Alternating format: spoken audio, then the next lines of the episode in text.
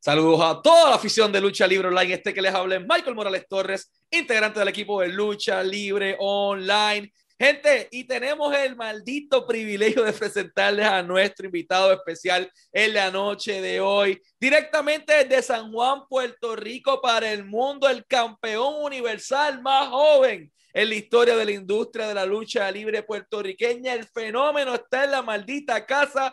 BJ llega aquí a Lucha Libre Online. BJ, brother, un gusto tenerte por acá. ¿Cómo estás? Súper contento de estar con ustedes, hermano, de verdad.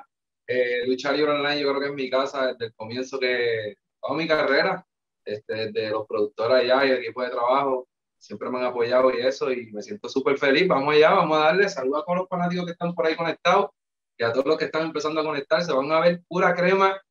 Vamos a hablar, Heider, a ti que te gusta la crema, aquí estoy. Vamos allá.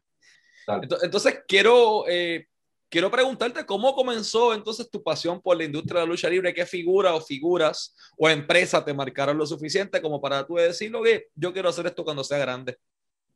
pues mira, te cuento que yo de niño pues veía lucha libre, yo creo que como todos, pero este, me llevaban a la lucha libre en Puerto Rico, igual veía los eventos de Estados Unidos, era, era cassette ese tiempo, este, y Último Warrior, era el mío en, afuera y en Puerto Rico, pues obviamente TNT, que sabe, sabe que me encanta.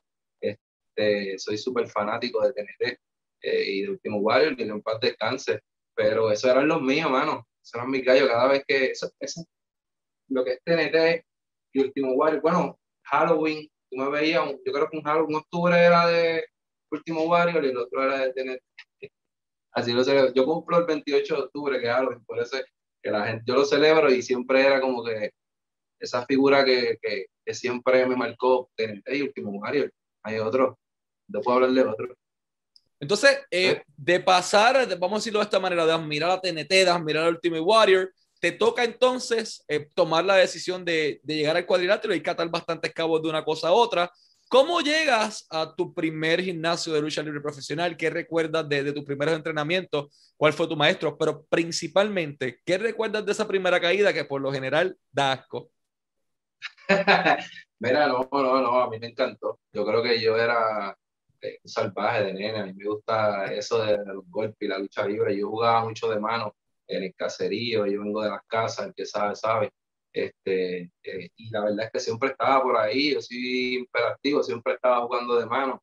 Y entre tanto, este, el oficial José Díaz Tanque ya está retirado. Ese fue mi maestro, hermano, entre, entre Revoluces, un, uno mismo me, oficial. Y yo, mira, yo siempre que vengo por ahí por el caserío te veo jugando de mano y eso. Uh, uh, y yo, mira, porque yo estaba en ese, mira, yo estaba haciendo eh, en ese justo un stoner, yo estaba jugando, uh, mira, deja el juego de mano, ustedes son nenes, y como aconsejándolo, porque nosotros estábamos en la Liga Atlética a ese tiempo, así que un saludo a clase, de ser el que estaba ese tiempo en la Liga Atlética, que cuidaba a los nenes caserío, y él me dijo, mira, yo conozco a José Díaz Tanque, y por ahí para abajo, y llegué a tras talleres, y, mano, la primera caída fue, yo creo que una experiencia bien, bien placentera en mí. Yo te digo porque me sentí súper brutal. Yo estuve, yo empecé a los 12 años, ¿entiendes? Yo no empecé, yo no soy un luchador que empezó a los 20 ni a los 30. Yo empecé un nene a los 12 años. Y te estoy hablando que como a los, yo empecé a practicar y mi papá no sabía mucho de, de que yo estaba practicando. Y cuando llega ese momento como que eh, mi papá se entera por lío, porque pues yo le dije, mira, ven una práctica y la lucha libre pues tiene su código. Este, y le dijeron en un momento, pues mira, te tienes que salir afuera, este, y él se molestó mucho. Me dijo, ¿cómo? Y yo me tengo que salir. ¡Ey! Ven acá, caballero, bájate tú también.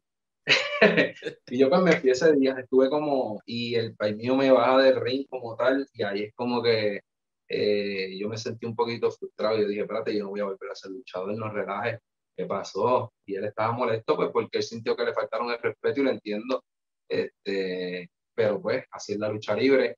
Este, el que quiere practicar lucha libre sabe, y el que entra en lucha libre sabe que nosotros pues le, tenemos un respeto a la lucha libre y así es esto, ¿entiendes? Y entonces en ese momento, pues yo estuve en el caserío viviendo en un segundo piso y está brutal porque yo, me, yo tenía una bicicleta 16, yo rompí tres ventanas, sí, este, para poder tirar una bicicleta 16 de un segundo piso y desde las casas Puerto Rico ir hasta otras talleres en bicicleta para poder practicar lucha libre.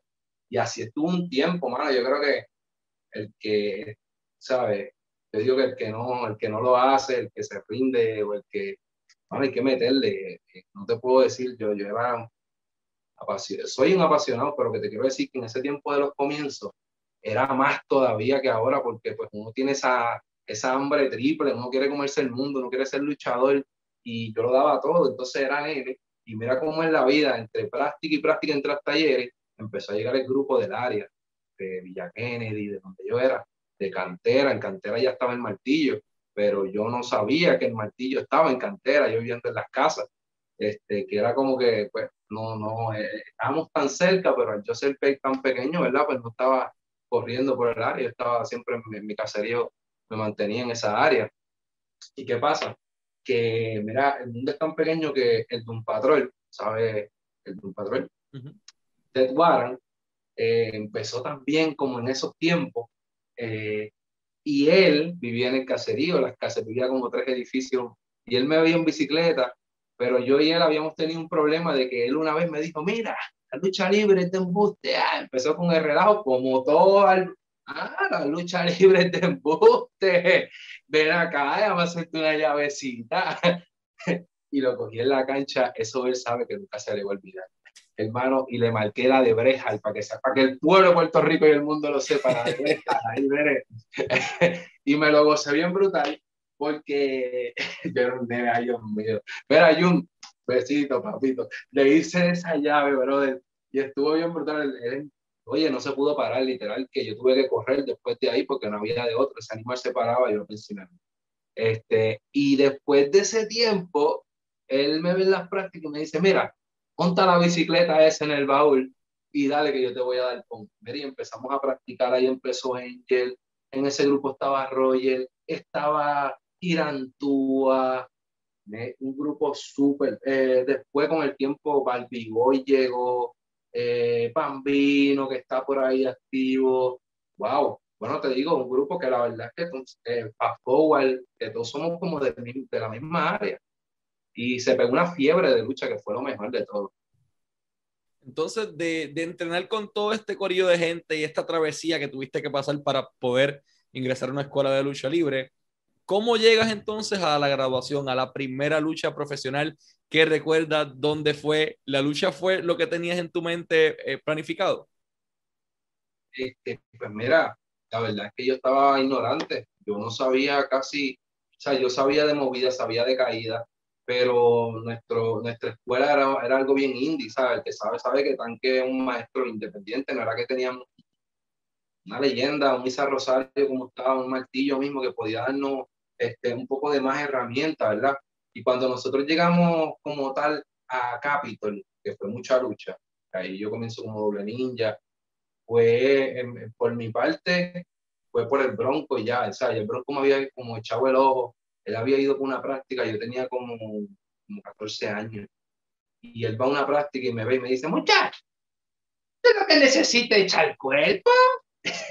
y por ahí para abajo, mira, fue una super pura, este, yo creo que yo me, eh, fue una inspiración, de verdad. Bronco es mi maestro en cuestión de, yo te puedo hablar de, de cuando yo comencé, ese, ese, es mi coach, ¿entiendes? Por eso si tú me ves duro en promo, en, en, el ring, yo ya veo, yo creo que yo soy de los luchadores más completos, pero eso es que aprendí mucho cuando estaba de doble ninja ninja, a mí me dijeron, mira, tú te vas a poner esta máscara, tú vas a hacer este personaje, y yo dije, con este personaje yo voy a aprender que el día que a mí me quiten esta máscara es que se van a acordar de mí. y gracias a Dios, de verdad, este, mano, todo me salió bien y logré mi sueño, porque yo te puedo hablar de sueños en la vida que uno se, pone, se, se propone y meta. Y para mí ese era mi sueño. Yo no pensaba tener todos los campeonatos en WWC. Yo, yo pensaba, yo sí, yo, mi, mi, visión era ser campeón universal de, de nene. Yo decía, ese campeonato lo quiero yo. Yo veía a mi familia pompía viendo Capitol y decía, yo quiero que mi familia se pompee viéndome así, así pasó. El día que yo hice historia en, aniversario como tal, fue todo el caserío, fue toda mi familia, el Coliseo Rubén Rodríguez fue, hecho, esa noche fue para mí histórica. Y ya mismo vamos a llegar a ese momento, pero mencionas algo bien importante. Cuando el Bronco te comienza a escautear, tenías 14 años. Pero de la ¿qué edad tú filmaste con Capitol? ah, yo estaba a los 15 años ya estaba en Capitol. Anda, a los 15 años fue, fue como ahí, estuve en Capitol, empecé doble ninja, estuve dos años ahí, estuvimos pegados y después, pues, nosotros estuvimos tanto tiempo luchando juntos que como que la gente, pues, obviamente se va a cansar, es algo que está quemado, pero, pero le damos buena, buena lucha, ¿entiendes? En cuestión de movidas y todo eso. Y llega el momento en como que se apaga la cosa, estábamos un tiempo fuera, y luego de ahí, este, un día Wilupina, mi compadre, este, un abrazo para él, sabe que lo quiero mucho y lo vamos, estamos con él. Este, mira, él me va a buscar a las casas Puerto Rico, a mí no se me olvida, este, y me lleva para, wow, yo creo que fue Patilla, un viernes. Y fui con él a Patilla, así, cosas de la vida, pero después de haber sido doble ninja ninja, llevaba como, como seis meses, eh, Capitol te daba gimnasio gratis, el Dynamic, y pues lo aproveché súper.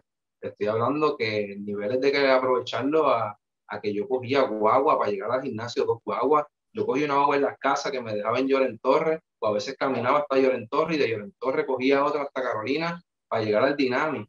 Y así estaba los siete días. El que sabe, sabe que yo me comía gimnasio, ¿sabes? Yo era, un, yo era flaquito, yo pesaba 135, 140 libras, yo no tenía mucho peso, ¿entiendes? Ah, cuando yo comencé, y después, es más, de doble ninja, ya éramos casi unos enanitos, ¿entiendes? Que para yo echar cuerpo tuve que fajarme un montón. Y, pues Wilhelmina me lleva a patilla, Carlos Colón me ve y dice, campeón, está, grande campeón, ¿Te bien, pase el viernes por, por, la oficina, pasó un viernes por la oficina y por la mañana y me dijo, mira, hoy vamos para Ponce, dale para Ponce. Y fui para Ponce, hermano, como fue la fue con Rick Stanley, mano, Rick Stanley, la leyenda, bro, de un caballo en el ring, mano, un maestro que fue Maniac en IWA, una leyenda, una leyenda para mí, yo lo considero leyenda, esa gente que, que, que aportan a la carrera de, de, nosotros, la nueva generación, ¿entiendes? Como que no tienen miedo a trabajar con nosotros. Y ese hombre, el viernes dimos un luchón que Carlos dijo, lo quiero el sábado en la Pepín. Y así fue. Luchamos en la Pepín y por ahí para abajo el resto de historia. En una semana ya estaba hecho un campeón junior completo y ¡la gloria! Antes de ser campeón junior completo, ¿Quién toma la decisión de quitarte esa máscara? Este, nada, fue como al verme, ¿sabes? Como que me vieron, ya no, no, me dijeron, ven, ven acá y tráete un gimmick.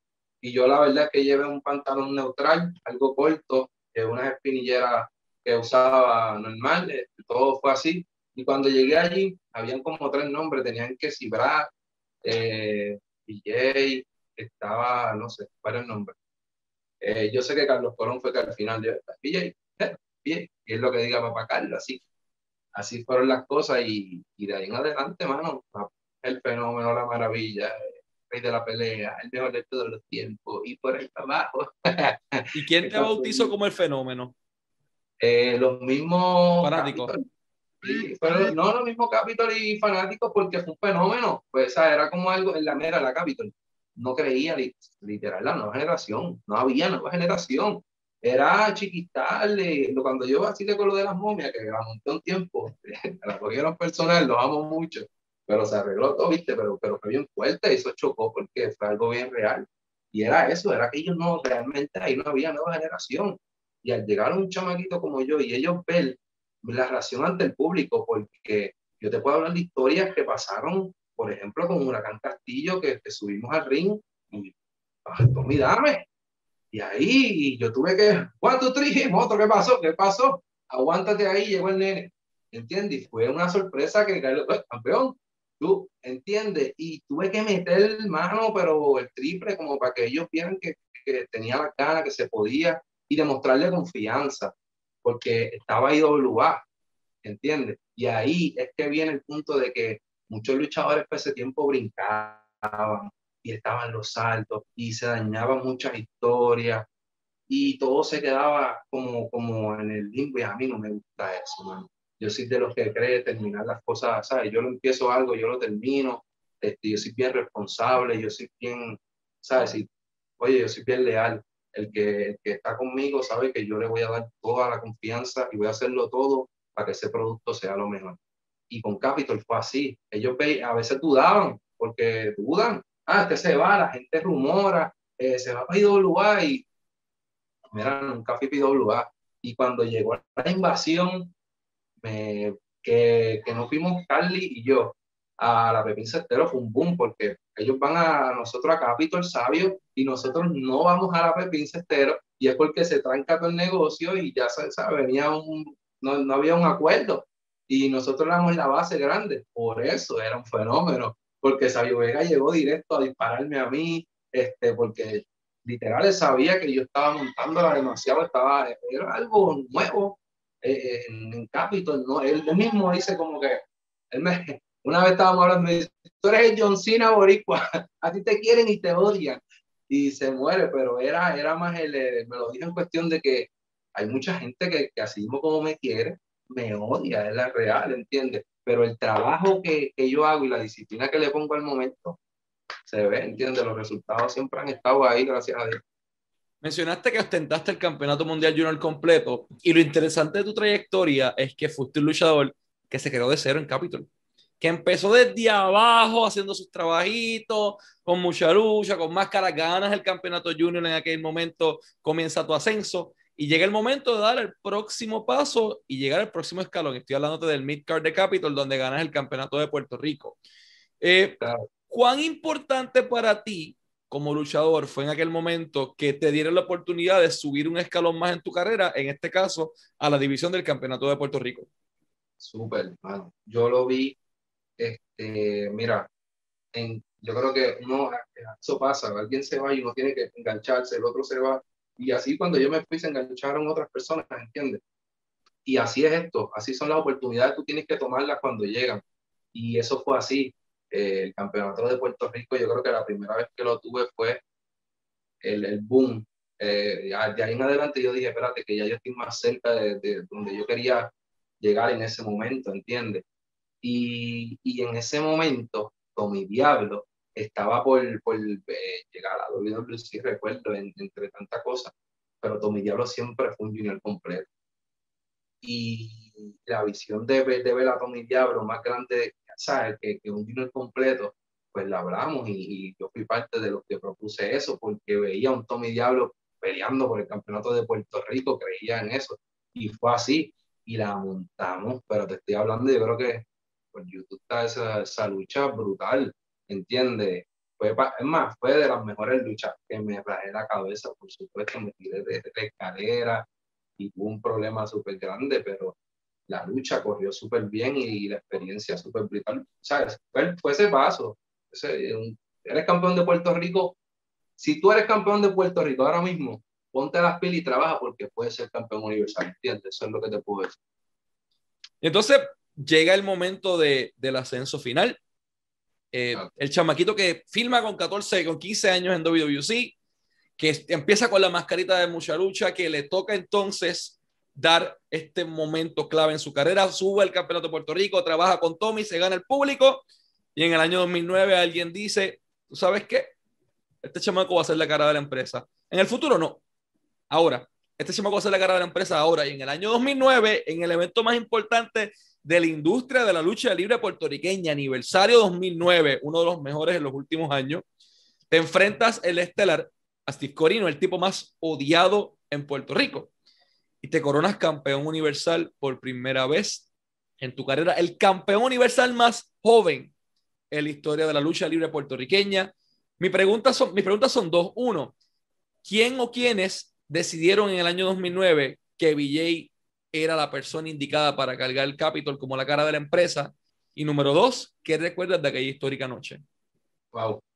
Este, mira, un equipo de trabajo, este, en ese entonces era como tal Carlos Colón, estaba Eddie Colón, Orlando Colón, José Roberto, Will Pina, eh, Rey González, eh, te puedo hablar, wow, era el mismo Steve Corino, el mismo Steve Corino era parte de, de, ese equipo de trabajo y yo creo que entre ellos mismos se sientan y, llegan a, decir que sí como tal, pero fue Papa Carlos, entiende Carlos Colón, que toma siempre la, última decisión y él fue el que dijo que iba a ser campeón universal, el, más joven en la historia, vamos a, vamos a trabajar eso y, y Rey González tuvo que traer al hondo.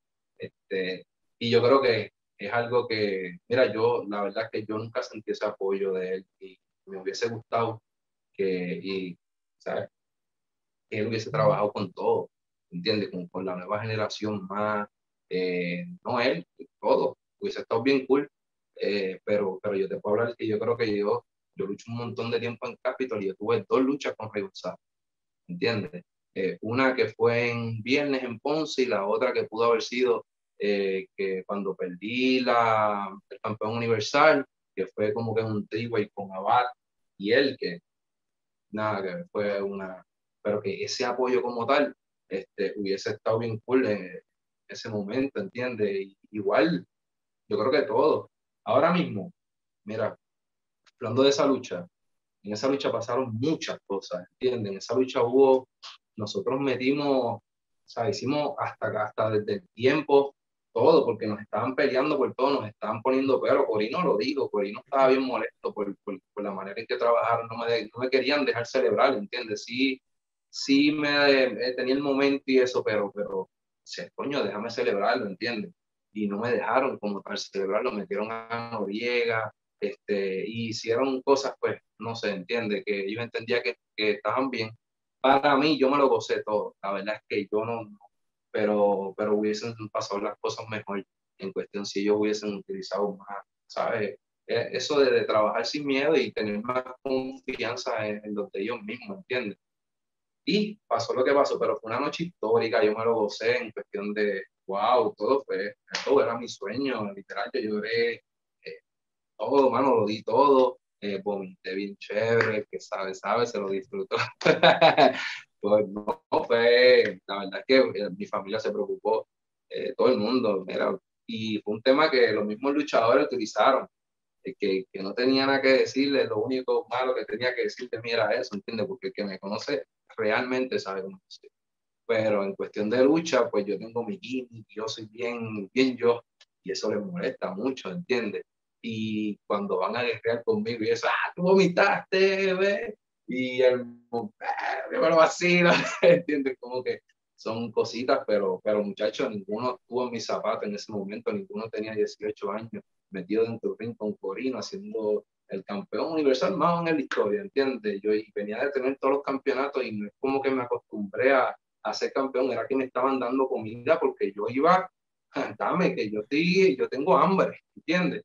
Y así, así fue que, que fue todo, hasta el último día hasta el último día yo di todo. Eh, mencionas algo importante y es que aparte de que fue un momento grato en tu carrera, ocurre el suceso que todos recordamos que fue el, la vomitada que, que lanzó Villa ese día. Vamos a hablar sin tapujo. ¿Qué pasó ahí esa noche? ¿Los nervios? ¿Te comiste algo? ¿Qué pasó?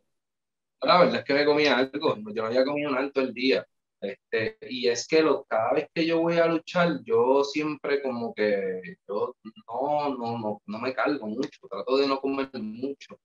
Y ese día este, llevaron comida como a la, la comida llegó tarde, comida llegó como a las 6 de la tarde y yo comí como a las 7 y pico y mi lucha subió a las 10, como que no, no, ¿saben?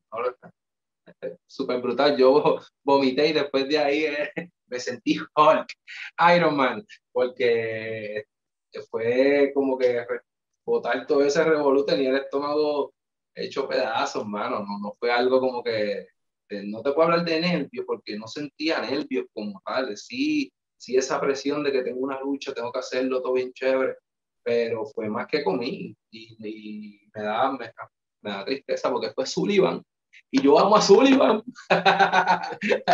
había ahí, hecho, había de todo, mano. Pero fue eso como tal. Cuando yo creo que fue medio pollo con papa y arroz con andurria. Noriega, Noriega cayó en él. Bro, después de que ganas el título por primera vez, tienes un feudo, recordamos con Chicano específicamente en WWC, eh, pero nunca trajeron nadie de afuera para tal vez consagrar el reinado. ¿Por qué tú Ah, siendo campeón universal en aquel momento dado, tú sentiste que tal vez WWE, el WWC no te dio la bola para correr en aquel momento?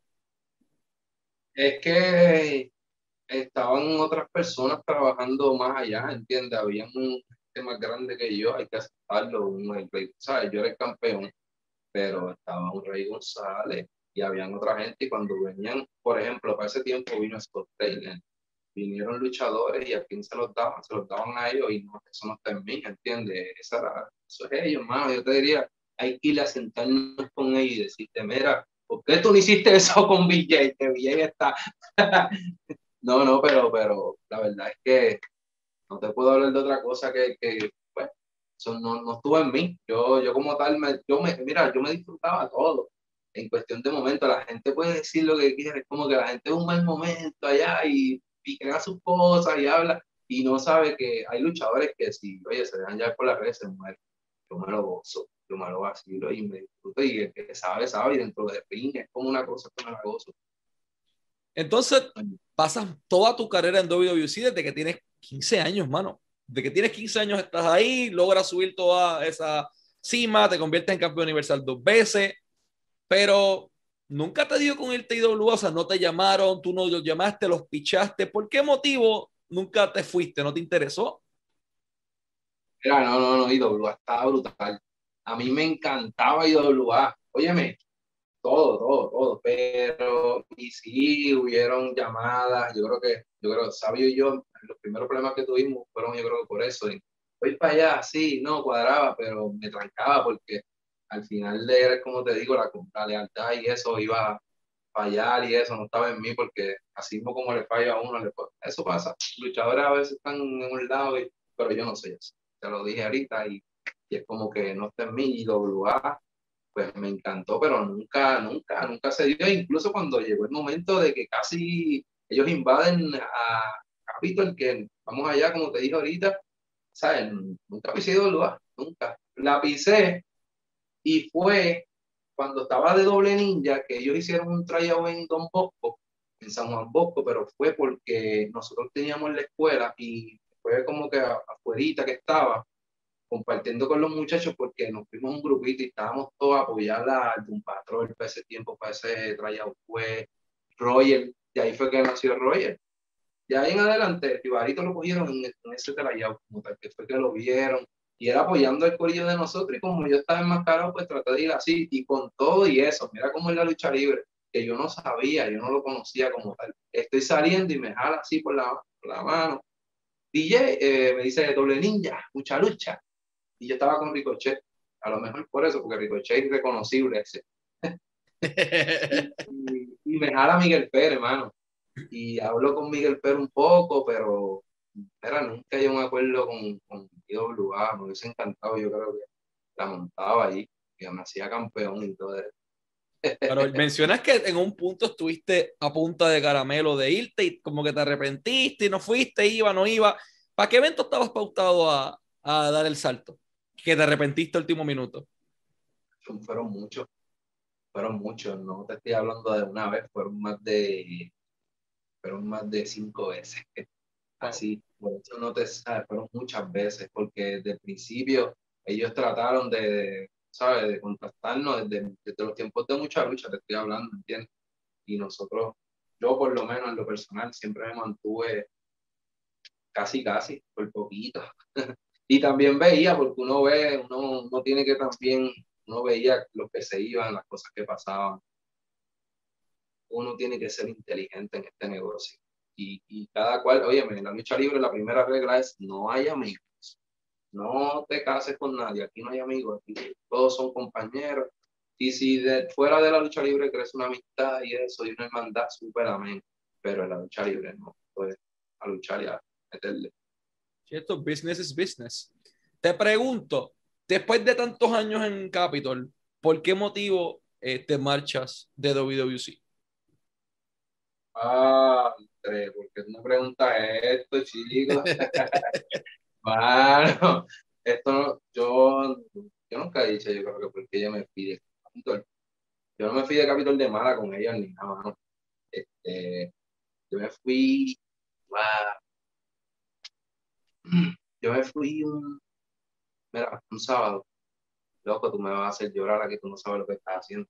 Y no por, no por lo de Capitol, es que mira, yo me fui de Capitol un día que, que murió mi primer hermana. Yo tenía una primera hermana y ese mismo día, un sábado, ya cumplía años. Y esa noche ella se fue en motora y como que estaba celebrando. Y estaba pues celebrando y pues falleció, ¿entiendes? Le dieron como una vueltita, ella estaba en el pop y salió afuera, le dieron como una vueltita y falleció en la Valdoriotti.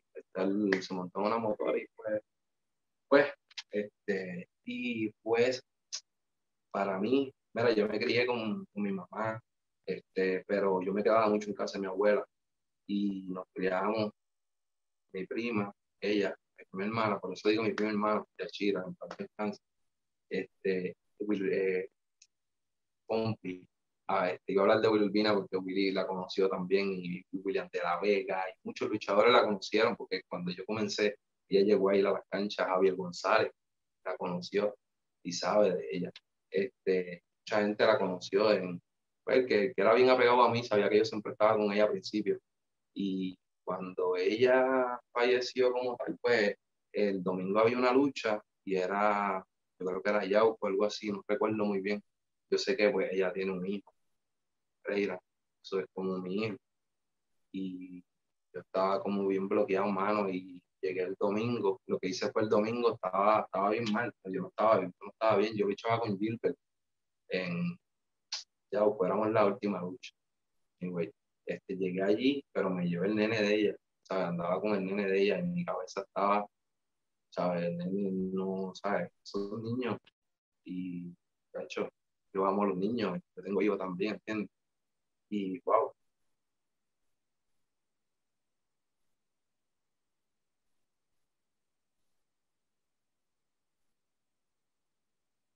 Fue brutal, fue brutal, hermano. Yo pasar, pasaron unas situaciones ese día con, ¿sabes? Entre, mismo, en el mismo choque, con la misma carga mía, yo allá yo, yo sentía que ella pues lo había hecho todo en cuestión de, de, lucha.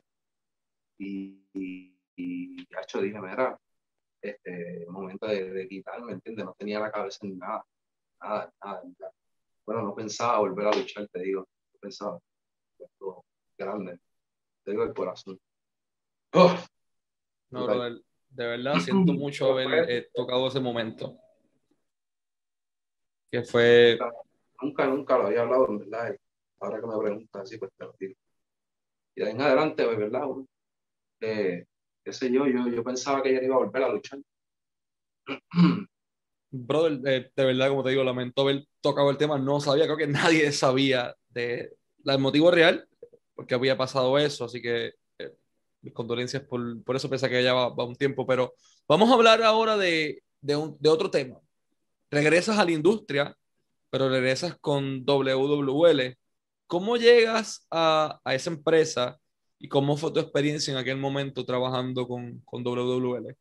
Mira, la WWL es súper. Este, Richard Negrín cuando me llamó me puso súper contento, súper feliz. No, la verdad es que no fue Richard Negrín el primero que me llamó. Eh, fue Moody, fue Moody. Moody fue el, primer contacto. Y fue que nosotros veníamos ya, con, ¿sabes? Es como te digo, yo no pensaba que iba a volver a luchar después de salir de casa. Pero empezaron, me, me empezaron a caer buenas ofertas y era mucho más dinero del que estaba ganando. Y yo, espérate, que tengo que empezar a, a también a, hacer lo mío, no podía quedarme encajado en algo, tenía que despejar la mente. Y llegó a más, a Maro, que llegamos a Estados Unidos, y ahí es que yo con esto con muy bien brutal. Nosotros tuvimos miles de situaciones allá que pasamos entre trabajo y eso, y nos conocimos súper. Ahí es que conozco más a Sabio Vega. Este, y tení, ¿sabe? teníamos un plan, nosotros la montábamos en New York y New Jersey. Y es como que yo estábamos haciendo, haciendo cosas tan brutales y fuera de Puerto Rico, es como que hay que hacerlo en Puerto Rico, mano. Y ahí es que nace todo de venir a Puerto Rico, de crear una propuesta, de que se lleva esa propuesta, ellos van a Capitol a tratar de llevarla, Capitol se la rechaza, tengo entendido. Ellos van y la llevan de Richard Negrin, Richard Negrin se las acepta y ahí empezó la insurrección. Ahí empezó la verdadera creo. Ahí es que por Pitti, que ya estaba luchando afuera con nosotros allá, eh, eh, con Mohamed, estaba luchando con Carlito, con Roger, entiende que estábamos sacando buenas luchas afuera y haciendo cosas que Puerto Rico no estaba viendo porque no estaban creyendo en la nueva generación, es como que lo habían echado por lado. Y cuando Puerto Rico ve que viene, ¿sabes? Chamaquitos como nosotros que ya teníamos como, como que ya nos conocían y sabíamos quizás, ellos saben quiénes éramos, pero demostrarles esa madurez de lo que ya estábamos haciendo, una experiencia brutal, ahí que yo a la liga, este, conozco a Richard Negrín, a principio, como todo, yo no sabía que esto era así, muchacho, y me dice, ese es mi brother, brother, yo, Richard es mi hermano, Richard Negrín, él sabe que lo que necesite, igual yo lo que yo necesito, así es, ¿entiendes?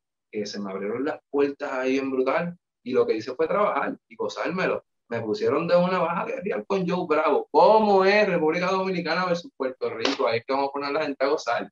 A quien no le gusta ver eso, mano.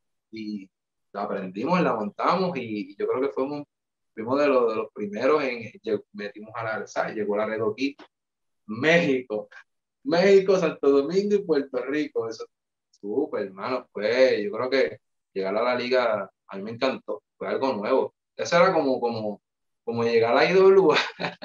sí, era como algo nuevo, ¿entiendes? La gente lo estaba viendo así, estaba bien pompeado, las canchas, la Pepín Sector, yo recuerdo ver esa Pepín llena, llena, llena. Te pregunto, te fuiste a WWL después de estar un tiempo haciendo tus cosas fuera del país. ¿Pensaste que iba a funcionar? O sea, ¿le tenías fe al proyecto? ¿O pensaste que tal vez iba a ser, ok, se va a ir tal vez como IWA o como muchas otras empresas han ido? Pero, mi pregunta es esa, ¿le tenías fe al proyecto cuando comenzaste con él? No, es que pues, mira, la verdad es que si todo lo que se trabaja y tenga buenos líderes, va, a progresar, ¿entiendes? Y no, ahí ese, la WWE nunca estuvo en, tenía Richard Negrin después de, ok, entró un Sabio Vega y Sabio Vega fue el líder, ¿entiendes? Lo que pasa es que en ese entonces era lo económico, es que sabía, no había tanto para pa BJ, ¿entiendes? Y yo estaba en un momento en que, no, o sea, ya, ya, ya por campeonato, que, que, no, eso no se lucha aquí, no, no hay break, aquí esto es negocio y aquí esto es por dinero, ¿entiendes?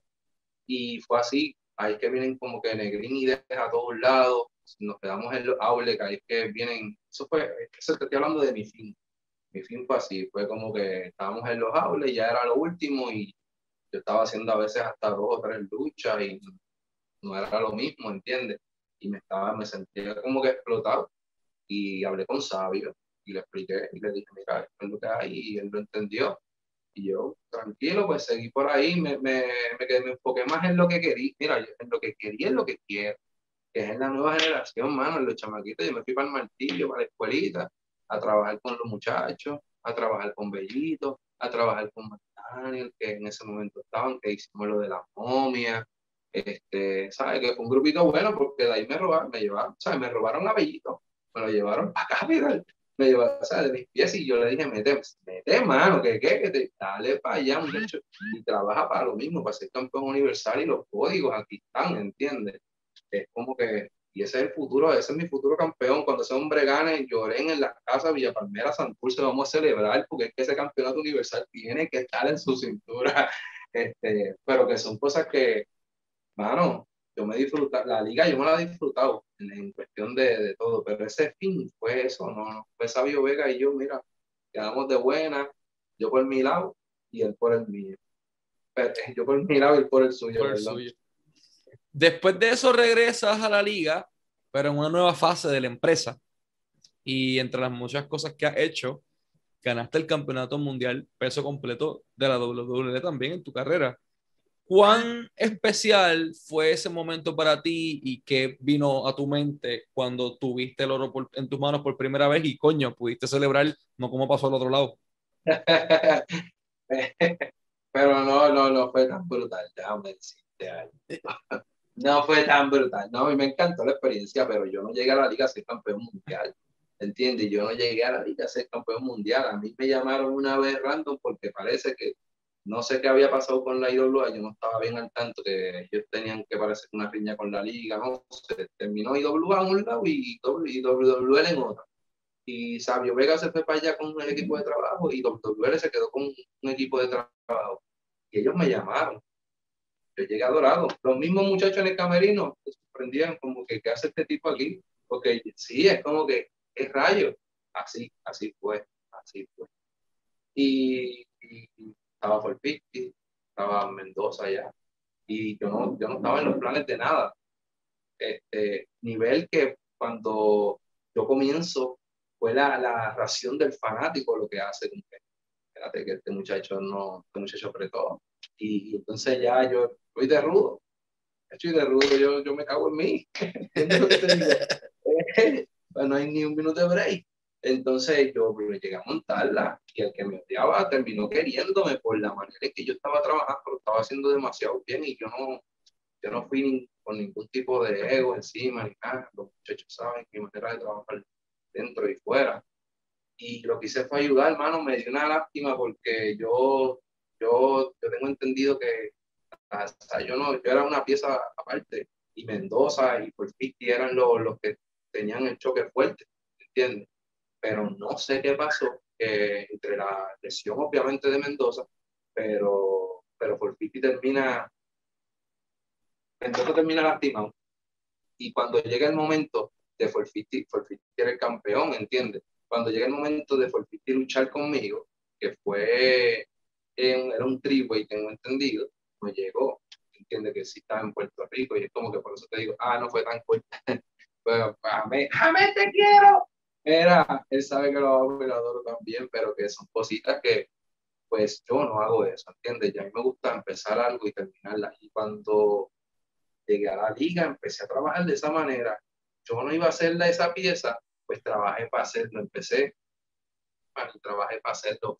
¡Ah! ¡Ah! Me molesta porque no estaba no, no estaba en eso, es que de verdad, te lo juro, porque no estaba en eso, quería ver a Mendoza y me frustré mucho por él. El día que se lastimó, yo corrí para encima de él. entré a la pierna de él, lo que pasó. Yo, chico, te lo dije, que una planchita, lo va Bonnie, te iba a quedar mejor.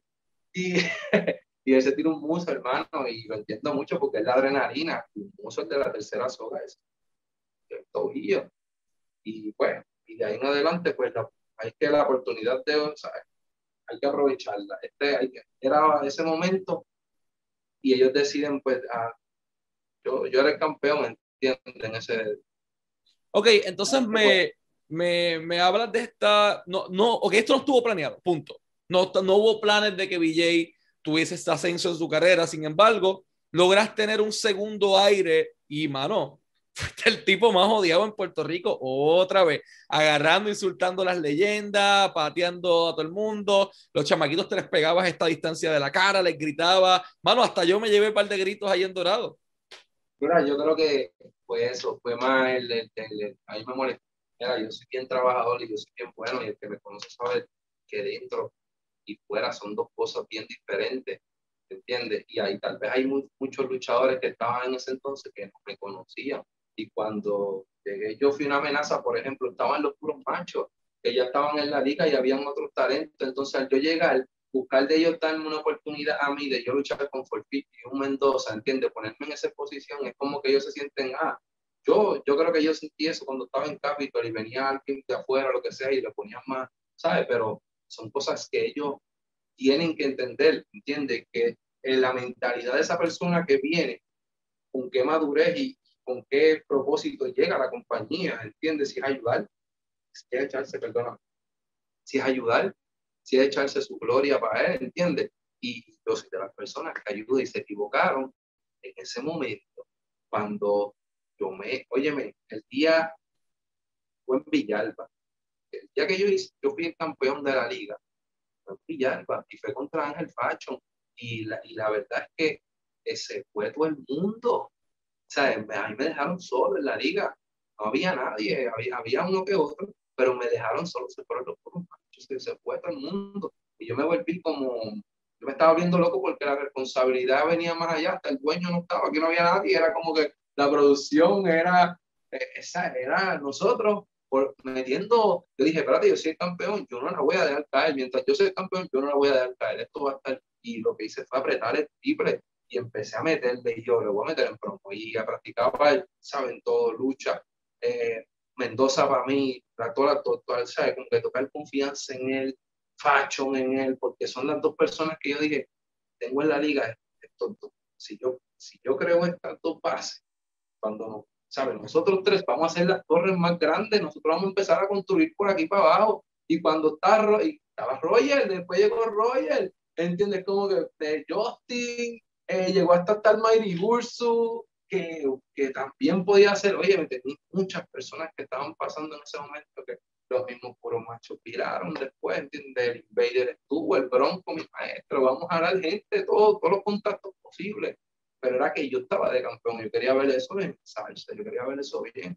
Y fue así, fue más, yo no, no fue algo bien, no fue algo que te digo que, que, no te puedo que yo llegué allí, mira, voy a ser campeón de la liga, y a trabajar, ¿entiendes? Y si fui campeón fue por la manera en que trabajé. ¿Sentiste que lograste todo en tu carrera en la industria de la lucha libre puertorriqueña? Desde que fui campeón universal más de victoria. De verdad, no, no, te, no te lo voy a negar.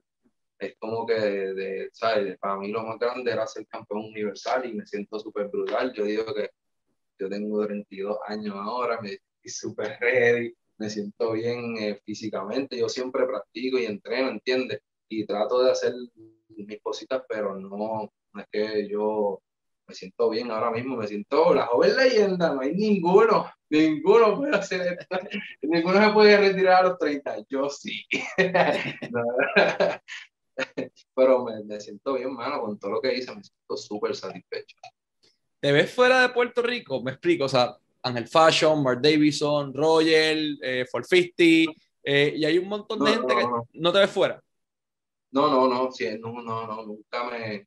Estuve el tiempo con Amar y eso en New York, haciendo un par de cositas, y en New Jersey hicimos un par de cosas en Cleveland, también con Melissa, ya, y, pero no, no, no, a mí, incluso en pandemia, esa, he recibido ofertas y, no, eh, hasta Mark Davison está guisando, eh, eh, yo le mando, va por aquí, pues por allá, este, todos los muchachos, paso para adelante porque no hay de otra, yo no, no, no estoy en esa de estar, yo tengo mi familia, yo tengo mis y yo me siento bien tranquilo con los míos, y, pues, ¿sabes? Trabajo con mi esposa, tengo mi negocio, que, ¿sabes? Que tengo otras cosas acá que no, si viajo, viajo para, para Disney con los nenes a pasarla. Vamos a jugar ping pong, te menciono un nombre, tú me dices lo primero que viene a tu mente, ¿ready? Dale, vamos. El Invader número uno. Leyenda. El Bronco número uno. Mi papá, el maestro. Carlos Colón Sr. Leyenda. Víctor Llovica. Empanadillero. Maldita. Rey, González. Rey González, que le vaya bien en el negocio. Steve Corino. Maestro. TNT. Inspiración. Carlito Caribbean Cool. Si me ponen el que se los pateo, para acá no vengan con ese fronteo. La cara le escupo flow Carlito caribeño. Si mi nombre lo escuchan hasta en las casas de empeño. Yo amo a Carlito. Carlito un duro, leyenda también de Puerto Rico. Eddie Colón. Eddie, mi brother. Mi brother. Orlando Colón. Orlando, maestro. Eso fue un maestro también. Richard Negrín. Hacer el millonario. Ángel Fashion. Hermano. El rebelde Noriega. Ay, leyenda también, ya ese es mi brother, leyenda. Por último, el fenómeno VJ. Hacho, el mejor de todos los tiempos, lo más grande que existió en Puerto Rico, mano. no, no, súper, súper. Chamaco bueno, que da lo mejor siempre y que hace las cosas de corazón es lo importante, ¿verdad? Ese soy yo. ¿Qué luchador tiene lo necesario para ser la próxima gran superestrella en Puerto Rico? No quiero, eh, pues mira todo, no. Dame un nombre que tú dices, aquí es que están los chavos, este tipo es el que va a cargar eh, las empresas en el futuro. Bueno, Bellito. Bellito tiene todo para cargar una empresa. Bellito tiene todo si tú le das, Bellito tiene todo. Bellito es buena base, buen tipo, buen disciplina, tiene una disciplina, eh, entrena. Este, si, quieres que te siga mencionando nombres, te menciono, pero para mí, ahora mismo, un joven así que no tenía una oportunidad grande como campeonato máximo, sellito de Movistar de Lloré en Puerto Rico, ese es el que te puedo decir que lo veo, que puede cargar ahora mismo cualquier empresa y podría ser una base para todo para las futuras generaciones, ¿entiendes? No es un tipo que se llena su gloria. Campeón Grand Slam, campeón universal más joven en Puerto Rico, campeón de la WWE, y seguimos mencionando por ahí un montón de cosas en el currículum. Te has retirado, te has quitado eh, dedicándote a la familia, pero tienes un negocio. Háblame un poquito sobre, sobre ese proyecto, porque te reinventaste en la pandemia, mano. Mucha gente se fue para Estados Unidos, mucha gente eh, vivió de las ayudas federales. BJ dijo, eh, eh, vamos para encima, vamos a meter el cabra. Desempleo, no hay Cuba, no hay nada que ver. es trabajo puro, mano. Este, súper, me va súper. Empecé a, empecé a estudiar un poco, empecé a aprender un poquito. Este, y la verdad es que comencé con poco y gracias a Dios me empezó a ir súper bien. También así que pues pude comprar varias máquinas, tengo estudio preparado como tal y este, de ahí me, es como mi nuevo centro de terapia, mano, ahí me descargo, ahí la pongo mi musiquita y hago lo que me da la gana. Yo siempre he sido bien fanático de vestir bien, el que me conoce sabe. Y hago todas mis cositas ahora, ahora la ropa que no podía tener cuando era nene, me la hago. este, pero me, me, me, gusta, mano, me lo gozo todo y hago de todo, hago de todo. Pueden entrar a coqui.mal, en Instagram y en Facebook este, y ahí pueden hacer su orden, personalizar cualquier tipo de cosa, hago de todo tipo de trabajo, ¿entiendes? Este, ya sea de camisa, gorra, este, lo que sea, lo, lo, trabajamos. Tú me dices, todo lo que tenga hasta, hasta gimmick vengo, así que prepárense este, de lucha libre, ¿no? Pero, pero estoy trabajando en eso y gracias a Dios, ¿verdad? Me va bien y mucha gente me ha apoyado en eso. Vimos algo bastante interesante y es que Sharif Rafael lanza un video de música el tema Sabio, del tema Sabio Vega y quien aparece por allí cogiendo par de cantazos y dándose par de bimbazos con la gente es el BJ. ¿Cómo ocurre eso? Mira, súper. Me encantó la experiencia. Mira, Carife es un talento nuevo, son nueva generación, ¿entiendes? Y no solo en la, en la lucha libre, en la música también. A mí me encanta la música de siempre. Que me conoce sabe que yo con la música, yo siempre estoy escribiendo, siempre estoy en pista, siempre yo tengo un estudio en Cagua ya que estamos con mecánica cuántica, que es mi brother Keivan, incluso que es el la pulga, que era doble ninja, eh, Charucha era doble ninja y la pulga. Pues la pulga y yo ahora tenemos un estudio de música y lo que hacemos es música, para que sepan. Este, y de, hace mucho tiempo, ¿verdad? Pero entre talento apoyamos los nuevos, mano, y Chari Rafael está durísimo, yo lo escuché este, y desde el primer día me, ¿sabes? Conectamos, conocí a todos sus corillos y, y son chamaquitos que no están, ¿sabes? En la calle ni nada, que lo que tienen es disciplina y ganas de trabajar. Uno está haciendo tenis, el otro está montando un food truck, este, que tienen esas visiones de, meter mano y trabajar mano y, y él está en la música y fue una experiencia, oye, Sabio Vega mientras estaba paso. este, no, fue una experiencia brutal. Eh, hablé con él y cuando yo escuché ese tema, yo le dije, papi, aquí vamos a traer a Sabio, yo voy a conseguir, conseguimos a Sabio, trabajamos y Sabio es Sabio. Este, yo creo que la experiencia, él llegó allí súper chévere, los muchachos lo conocieron y conectamos de una para el video, Sabio puso también cositas y eso quedó súper, fue una experiencia brutal. Ojalá y vengan más, ¿verdad? Yo, espero sigan apoyándolo y búsquenlo. Sharif Rafael en todas las plataformas, Spotify, este, YouTube, en todas las plataformas en Instagram, en Twitter, en Facebook, en todos lados aparece así mismo. En todos lados, mano, en todos lados está Charif Rafael. Y busquen el video.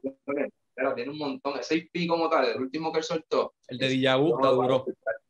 Está duro, está duro, yo no lo paro de escuchar. Y yo soy súper fan de la música, que te digo yo que para yo ser, yo decir, este chamaquito es bueno, este chamaquito. ese lado, ese lado. Así que echarle un momentito, saca un momentito de su tiempo, vayan a escuchar al IP de Sharif, se llama Dijabu, tiene cinco temas, que la clave de eso es que todos son bien distintos entre ellos. Por ejemplo, un IP, hay veces te tiene todo del mismo estilo, Sharif te tiene de todo un poco, beat distinto, líricas completamente distintas, mensajes diferentes, y allá está para la lucha libre, así que el tema Sabio Vega, disponible en YouTube. Eh, BJ, antes de ir a la última pregunta, quiero agradecerte por tu tiempo. Eh, para nosotros es un gusto tenerte acá como nuestro invitado. Eh, Último, pero no menos importante, ¿qué de especial tiene la fanaticada de la lucha libre puertorriqueña para el fenómeno BJ? ¿Has, luchado en Estados Unidos? ¿Sabes la que hay? ¿Qué hay, ¿qué hay aquí? al nivel, al nivel que ahora mismo todo el mundo, sabe, ha, hecho luchitas y cosas, qué sé yo, y a mí no me motiva eso mucho, entiende, porque yo no, yo no, el último tiempo que estuve trabajando en la liga, el trabajo lo hice para el fanático, lo que hacía era como que gozármelo todo y disfrutármelo, y el fanático se conectaba conmigo tanto, y es eso, y es que a mí me gusta trabajar para el fanático. Yo me si, si yo tengo que dejar de hacer cuatro vueltas en el ring para, para cagarme en ti, lo voy a hacer, ¿entiendes? Porque me gusta cagar en ti, me gusta el fanático, me gusta eh, conectar y que el fanático también se sienta parte de lo que yo hago en el ring, ¿entiendes? Y ese es mi, están los luchadores y está la esquina de Villa. Ese es ahí nadie me, nada, no hay break, ¿entiendes? No hay break. Y es que los fanáticos son míos, por eso es, al final del día, me pueden odiar y lo que sea, se acaba el show y nos vamos. Yo creo que, ellos saben, porque es que esa, eh, el fenómeno VJ es conectar con el fanático, sea rudo, sea técnico. Yo hago que me quieras o hago que me odies. Esa es la clave, trabajar para el fanático. BJ, muchas gracias por tu tiempo, deseándote mucho éxito en tu vida personal y en tu carrera profesional ahora como empresario, como productor de música. Mucho éxito y muchas gracias por tu tiempo. Gracias, gracias, gracias a todos los fanáticos que se conectaron. Gracias a todos y a mi familia, a mis hijos, a Yaniela, Yanni, a Sebastián, mi sobrino, que los amo, son súper fanáticos, están empezando. Oye, Sebastián y Yaniel están empezando a practicar lucha libre. Este, mi hijo ya está practicando lucha libre con un añitos, así que empezó un año menos que yo. Lo tengo allí con el sensei. Todo el que quiera ser luchador profesional, estoy en el Martillo Wrestling Club, no es que estoy quitado como tal de, ¿sabes? Retirado sí desde el ambiente de la lucha en cuestión, pero estoy de maestro, estoy coachando, estoy con el sensei allá abajo, este, y estoy de vuelta otra vez, hermano, estoy dándole con todo, estamos lunes, martes, desde las 4 pm hasta las 8 pm, estamos los sábados desde las 10 de la mañana y prontamente vamos a abrir los miércoles y los jueves, así que bien pendiente, que vamos a seguir trabajando para nuevas generaciones. Un mensaje para Roger, para Mendoza, para Fashion, para todo, oye, para todo, me, me manifiesto, todos esos luchadores que son grandes así, que, que son las últimas ¿sabes? Cara que, que, han salido. Este, hay que trabajar para la nueva generación. Hay muchachitos que estoy viendo para los gimnasios, estoy viendo chamaquitos que se están comiendo el ring. Hay que trabajar con ellos fuerte. No podemos ser esa generación, ¿sabes? Bandera se fue para un lado, este, Apolo se fue para otro lado, eh, Chiquital, por ejemplo, pues se mantuvo aquí, pero, ¿sabes? Hay varios luchadores que eran piezas clave que si se hubiesen quedado en Puerto Rico todos trabajando para la nueva generación, la lucha libre, yo te hago un chiste, y veces decimos, nosotros somos WWE y va a pedirnos la bendición a nosotros. No, pero, pero aquí hay talento, mano. Lo que te quiero decir y es que nos enfocamos a veces en irnos para afuera y yo lo sé, y que está cool las oportunidades y yo sé que vienen esas cosas, pero debemos construir algo brutal en Puerto Rico. Viene el año, o sea, viene un 2022 y no podemos dejarla caer, ¿entiendes? Nosotros somos ya lo último que nos queda es un Sabio Vega, un TNT, que pues, puede subirse un ring y hacer sus cositas.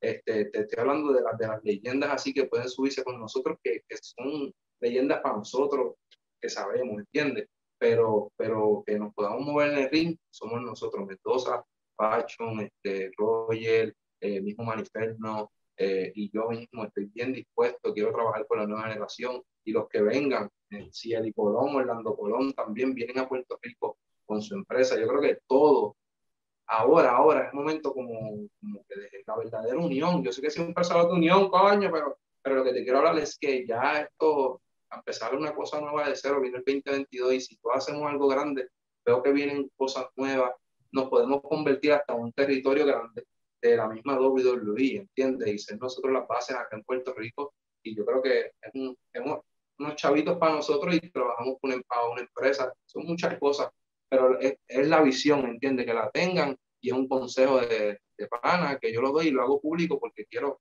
que ellos lo entiendan. Yo no he hablado con ellos esto, ¿entiendes? es directo que lo hago de aquí, así que ellos saben que los quiero y los amo, pero vamos a trabajar por, esa, por esos chamaquitos, hermano. Vamos a hacer las cosas que me hicieron con nosotros, por favor. Es todo. Tremendo mensaje, así que eh, la nueva empresa que va a abrir por ahí, que ya mismo venimos con esa información, bueno, ya Hugo la dio, pero ya lo escucharon aquí, WWC, WWL, CWA, CWS, todas las empresas que hay aquí. Vamos entonces a trabajar para, para elevar el taller y seguir trabajando para, para crear nuevas generaciones. BJ, gracias por el mensaje y nos despedimos. Este fue el fenómeno, la maravilla, el campeón universal más joven en la historia de la industria de la lucha libre puertorriqueña, BJ y Michael Morales Torres para Lucha Libre Online, la marca número uno de Pro Wrestling y Combat Sports en español.